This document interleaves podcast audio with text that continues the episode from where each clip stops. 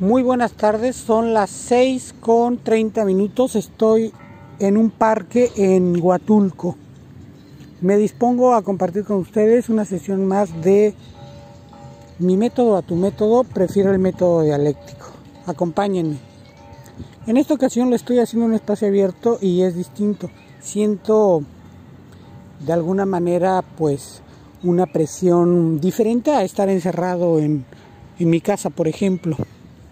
Y hoy quiero hablar sobre la idea de investigación aterrizada en las preguntas. Cómo delimitar las preguntas, hasta dónde podemos ubicar que hay lógica entre el planteamiento del problema, los objetivos y la hipótesis. Todo está amarrado en las preguntas de investigación. Las preguntas de investigación son el ancla de cualquier investigación. Sin ellas no existe el por qué investigar. Sería una falacia investigar algo sin una pregunta. Pues incluso cuando estamos explorando vamos delimitando hasta encontrar una pregunta que hacerle a la realidad. Y como ya lo he compartido en otros capítulos, es importante ubicar, por ejemplo, el surgimiento de las ideas de investigación como algo que empieza a explorar en nuestra mente, en nuestro gusto, en la revisión de algún periódico, en la literatura.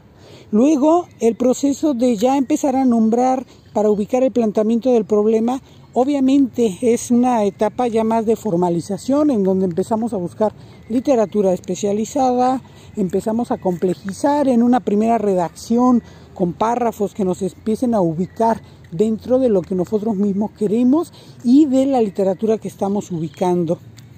Pero cuando yo estoy argumentando que las preguntas de investigación son el ancla de cualquier investigación, es porque unen tanto a una idea vaga como después ya a una formalización con un planteamiento. La pregunta es el plantear, ya una pregunta porque después van los objetivos y eh, lo que nosotros tentativamente creemos, resultado de lo que hemos leído y lo que hemos observado. Entonces, estas anclas en la investigación son fundamental porque de ahí nos movemos. De ahí vamos a ubicar cómo generaremos una metodología, nos apoyaremos y nos, apropiaremos de un enfoque teórico, metodológico. Y aquí retomando una idea de Castells sobre la tecnología, yo digo que no hay preguntas buenas ni malas ni simples, pero tampoco neutrales.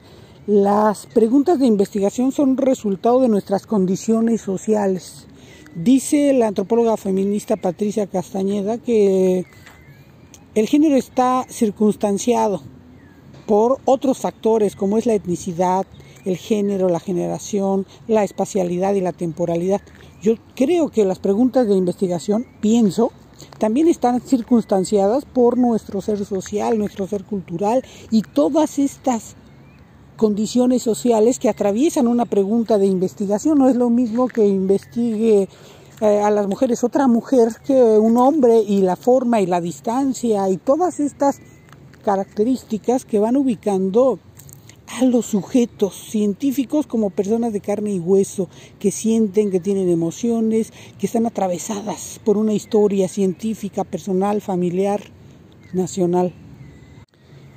En estas semanas he recibido algunos comentarios, tanto en audios como escritos, de eh, si les podía ayudar con mayor cercanía en términos generales a definir su propio protocolo. Hay mucha gente que está emocionada, pero también como preocupada por el rollo de la pandemia en términos metodológicos de cómo acceder al campo.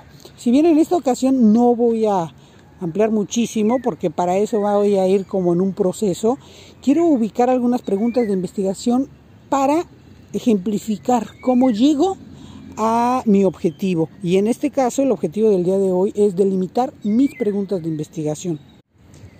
A raíz del COVID yo he estado intensamente comunicado con mi madre y ella ha empezado a apropiar un celular inteligente. Como principal elemento lo hace para contestarle a mucha gente en videollamadas.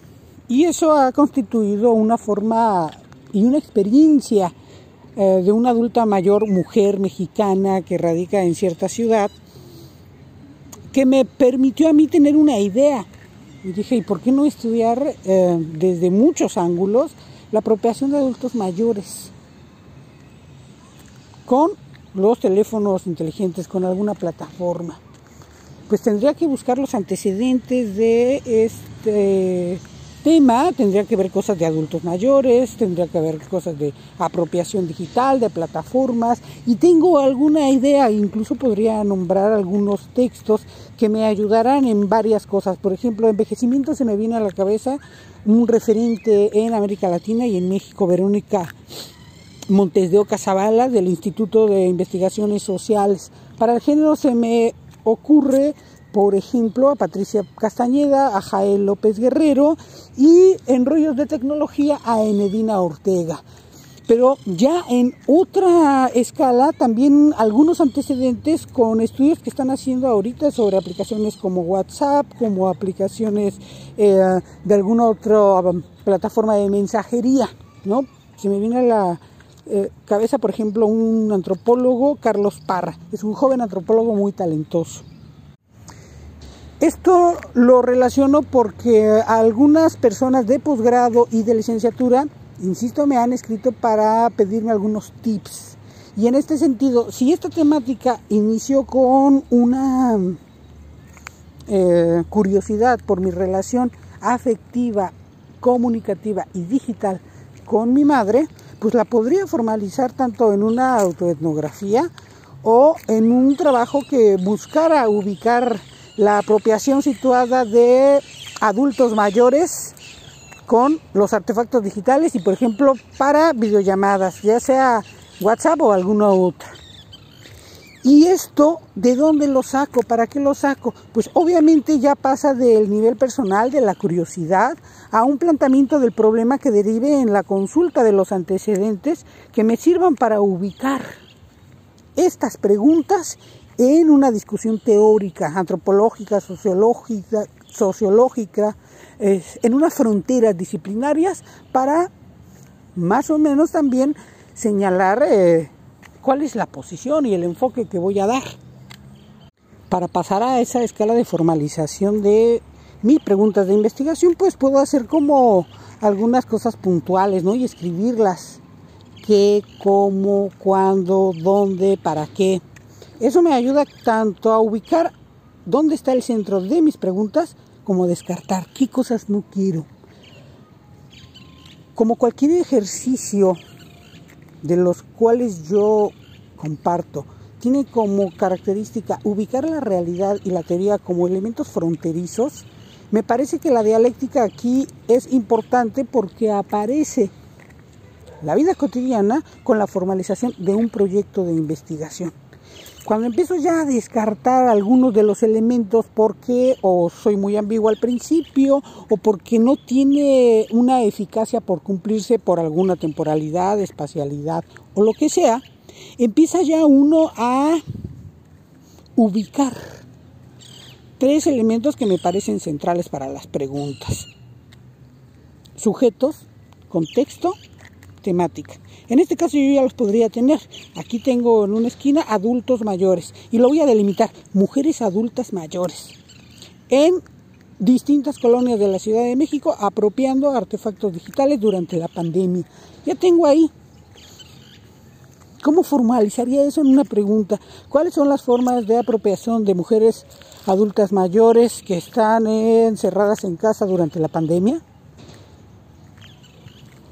Con esta pregunta puedo anclar un montón, eh, anclar preguntas sobre la materialidad y la precariedad, sobre los contenidos, sobre las pláticas que tienen, sobre cuáles son las redes sociales de estas personas, sobre la alimentación, no sé.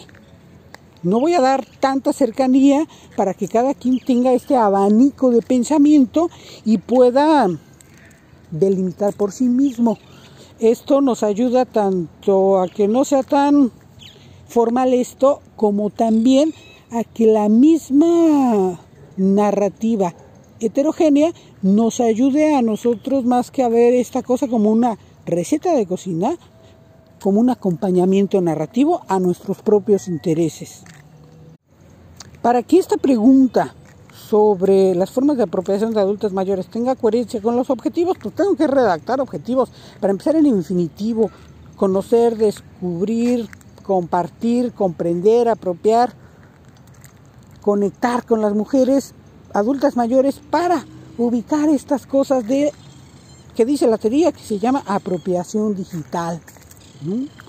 Entonces, esto es muy importante porque los objetivos cuando conectan con las preguntas no es por obra del Espíritu Santo, es un asunto de carácter lógico. Las preguntas son el ancla para los objetivos y para la hipótesis, esa respuesta tentativa que sacamos de lo que ya estamos leyendo y de lo que nosotros estamos construyendo a través de nuestra imaginación sociológica y una exploración digital, eh, presencial, vivencial, experiencial en general sobre el fenómeno que queremos nosotros amalgamar en un protocolo de investigación. Y como del dicho al hecho hay mucho trecho, creo que una de las formas más importantes de ubicar que nuestras preguntas tengan lógica es escribirlas, obviamente, escribirlas y formalizarlas en la computadora para ver si no hay ambigüedad, para ver si son claras, para ver cómo están redactadas, para ver en primer término cómo redacto, cómo las estoy redactando. Y este segundo ejercicio está anclado en los otros, es decir, decirle a alguien, oye, revísame este escrito, este parrafito donde estoy definiendo tres preguntas, tres objetivos, una hipótesis para ver, una, si entienden cómo redacto, si es claro lo que yo quiero hacer de lo que yo estoy escribiendo y otro tip es también grabarse, grabarse y compartir el audio para ver si lo que yo estoy hablando tiene relación o se acerca con lo que yo estoy escribiendo. Todas estas cosas son tips para que ubiquemos el proceso de la construcción de nuestra pregunta de investigación, porque la redacción de un protocolo es una cosa y el pensamiento es otra. Lo que yo creo que debemos alcanzar todos es la coherencia entre lo que digo y lo que escribo, para entonces ya encontrar esos lineamientos que dan la formalización a un proyecto de, de investigación que requiere ciertas características de forma y fondo y también pues obviamente un lenguaje que evite eh, la espectacularización de las preguntas a través de pues eh, un uso de lenguaje adecuado y también que nos permita exponernos ante las y los lectores, que al final de cuentas es la razón de ser de un proyecto de investigación. Para ir cerrando, cualquier protocolo de investigación que nosotros iniciemos como lo comenté al principio, las preguntas de investigación son el ancla. Lo que une a los antecedentes con lo que quiero hacer.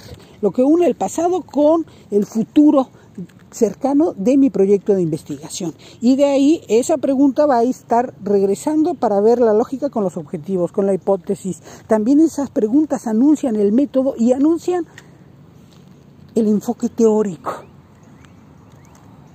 Esas preguntas son el elemento importante de una investigación porque, como dirá algún otro investigador, puedes hacer preguntas y no responderlas totalmente. Pero lo importante de una investigación es hacer buenas correlaciones para plantear una pregunta y que si tú no la respondes, llegue otro y lo haga, le des el pase para gol. Obviamente lo ideal es que tú lo hagas, ¿no?